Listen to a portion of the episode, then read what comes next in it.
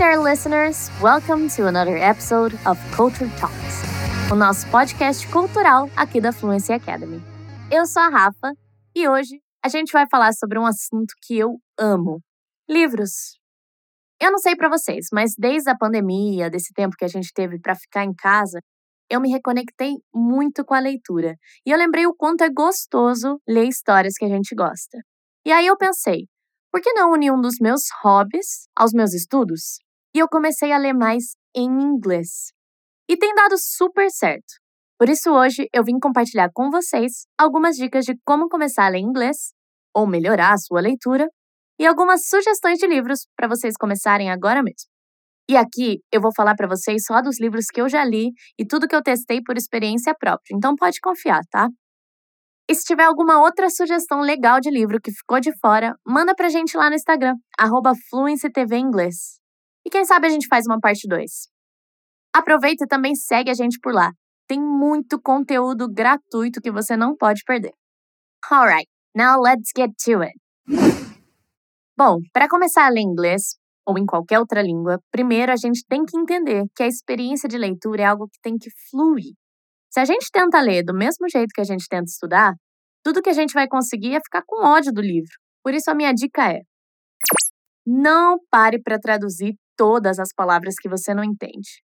Não é um estudo, você não precisa ficar grifando e traduzindo e anotando e marcando no caderno. Primeiro, lê. Lê o capítulo inteiro, lê o trecho inteiro, tenta dar asa à sua imaginação, tenta entender ali com as palavras que você já compreende. No máximo, você pode ficar com um lápis do lado e só marcar as palavras que você não conhece, para depois que você terminar o capítulo ou o livro, você voltar e ir traduzindo. Aí você compara se aquilo que você entendeu é realmente o que o autor quis dizer. Outra dica legal é entender que a internet e as redes sociais elas também são leituras. Então, ler inglês não é só ler livro, a gente pode mudar o nosso celular para inglês, começar a usar as redes sociais em inglês, acompanhar artigos, jornal e colocar o inglês no nosso dia a dia, tal qual o português. Minha terceira dica não tem tanto a ver com a leitura, mas é algo que funciona muito para aprender inglês. Por que você não tenta narrar o livro da sua vida na sua cabeça? Pense em você como se fosse o personagem principal do seu livro. Vai narrando a sua vida e os seus pensamentos na sua cabeça mesmo, mas em inglês. Vocês vão ver que essa é uma experiência muito legal para se conhecer melhor e para treinar o inglês. Parece doido, mas eu juro que é divertido. E por último, a melhor dica aqui é saiba respeitar o seu tempo. Às vezes a gente gosta de literatura clássica e quer começar lendo um livro muito complicado e não vai fluir muito bem. Então respeita o seu progresso. Vai pegando um livro infantil, depois passa para um drama adolescente. Quando você vê, você já está num suspense policial e aí chega a literatura clássica.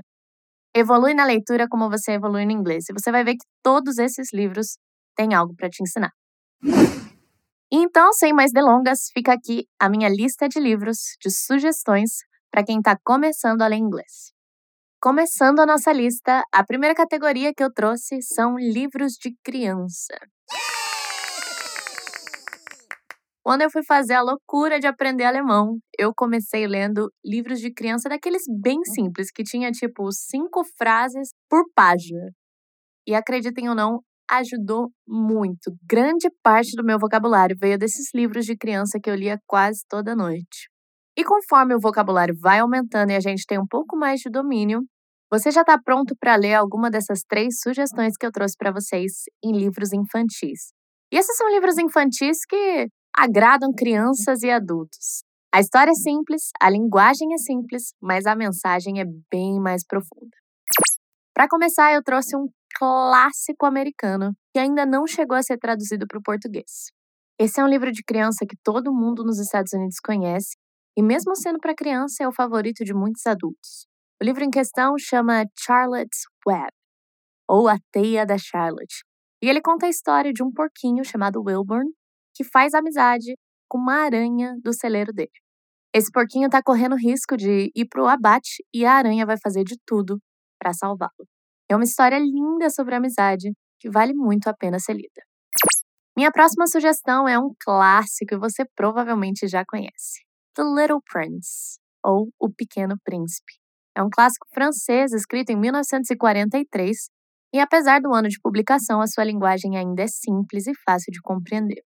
Essa é a história de um aviador que está narrando algumas de suas memórias e ele conta de um dia em que, num acidente, ele acabou parando no meio do deserto do Saara e encontra um príncipezinho que pede para ele desenhar um carneiro.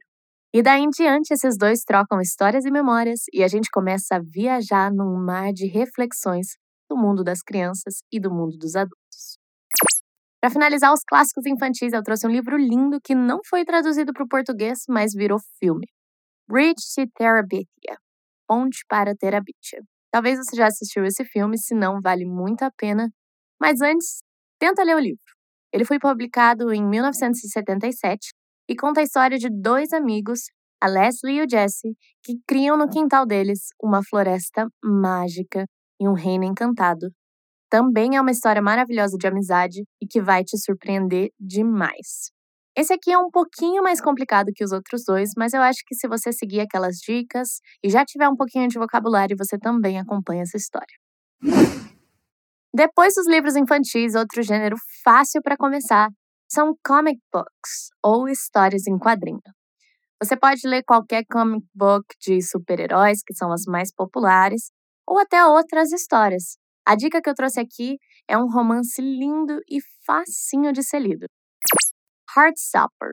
Esse tá bem popular porque virou série da Netflix e foi escrito por Alice Osman em 2019. Essa é a história do Charlie e do Nick, que começam como amigos, mas isso logo vai evoluindo para algo a mais. E a gente acompanha todo esse desenvolvimento e essa experiência de se apaixonar. Essa é uma história linda, facinho de ser lida e ainda pode trazer vocabulário e curiosidades sobre o inglês britânico. E falando em escritoras britânicas, outro gênero muito legal para começar, que é quase a porta de entrada de todo mundo, são as sagas. Né? E a mais conhecida delas, Harry Potter. A série foi publicada pela autora J.K. Rowling em 97. E apesar dos filmes fazerem muito sucesso, os livros não ficam para trás.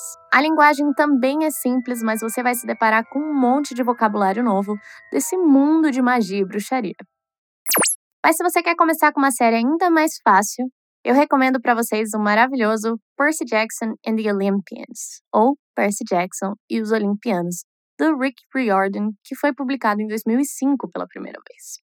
Essa é a história do Percy, que é um menino semideus, ou seja, ele é filho de um humano com um dos deuses do Olimpo. Essa história se passa num mundo onde os deuses, né, da mitologia grega ainda existem.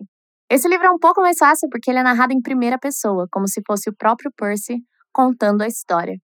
Então é a, a linguagem de um jovem de 12 anos. Vai ser muito tranquilo de acompanhar. Fora que a história é sensacional. Mas se você é do time que quer um desafio um pouquinho maior e gosta de um drama, eu trouxe aqui duas opções bem legais de dramas adolescentes para você começar. O primeiro é um pouco polêmico, virou uma série de muito sucesso, mas eu garanto para vocês que o livro é, é diferente da série, até mais leve. É o 13 Reasons Why, né, que virou uma série do mesmo nome, mas a gente pode traduzir para Os 13 Porquês. Foi publicado pelo Jay Asher em 2007 e conta a história da Hannah Baker. É uma garota que comete suicídio e deixa para trás 13 fitas alegando 13 porquês dela ter feito o que ela fez. Olha, tirando livros infantis, essa foi provavelmente a minha leitura mais simples de todas em inglês. E se você quer uma coisa um pouquinho mais leve, mas ainda um drama adolescente, eu trouxe para vocês uma recomendação que chama The List. Foi escrito pela autora Sibyl Vivian em 2012 e conta a história de um high school, né, uma escola americana, onde todo ano um autor desconhecido publica uma lista das garotas mais bonitas e mais feias da escola. E a história se desenvolve em como essa lista afeta a vida dos estudantes dessa escola. Essa história também tem um plot twist bem interessante e uma linguagem super simples de acompanhar. E agora, em um dos meus gêneros favoritos, rom-coms, ou romantic comedies, né? Comédias românticas, eu trouxe uma sugestão maravilhosa e super recente que vocês não podem deixar de ler. O livro chama The Switch, ou A Troca, da autora britânica Bethel Larry, publicado em 2020. Esse livro conta a história de uma avó e sua neta que trocam de vida. Hã? A neta sai da capital e vai passar dois meses na cidade pacata da avó, e a avó vai passar dois meses lá na capital onde a neta morava. E elas não trocam só de casa, elas trocam de celulares e computadores, trocam de amigos, trocam de rotina. Elas vão aprender muito sobre elas mesmas e uma da outra, numa jornada deliciosa de acompanhar e com uma linguagem bem simples também. E para finalizar, se você ainda é um grande fã de literatura clássica como eu, tem um livro muito, muito, muito famoso chamado To Kill a Mockingbird, da autora Harper Lee, publicado em 1960. Esse livro ele é difícil e complexo para quem está começando a ler inglês, mas se você já se aventurou por um tempo, não tem nada como ler um bom clássico na sua língua original. Essa é a história de um advogado que decide defender um homem negro acusado injustamente de estuprar uma mulher branca nos Estados Unidos dos anos 30. E apesar do tema pesado, o livro é narrado pela filha do advogado, a pequena Scout, que dá um toque de doçura e leveza numa história tão pesada. Esse livro foi traduzido no Brasil como O Sol é para Todos. Em inglês, o seu título é To Kill a Mockingbird, como eu disse. Essa é uma expressão nos Estados Unidos, inclusive ela faz parte do livro, quando eles dizem It's a sin to kill a mockingbird, né? É um pecado matar um sabiá. Essa é uma metáfora para algo que destrói a inocência, To Kill a Mockingbird, que tem muito a ver com o tema do livro. Mas se você quer ler um clássico e o inglês ainda não está tão avançado, minha dica é The Catcher in the Rye, O Apanhador no Campo de Centeio, do J.D. Salinger, publicado em 1951. Esse é provavelmente o mais famoso romance de formação e ele conta a história do Holden, um jovem que acaba de ser expulso de mais uma escola e ele passa três dias vagando por Nova York enquanto ele espera que a escola comunique os seus pais.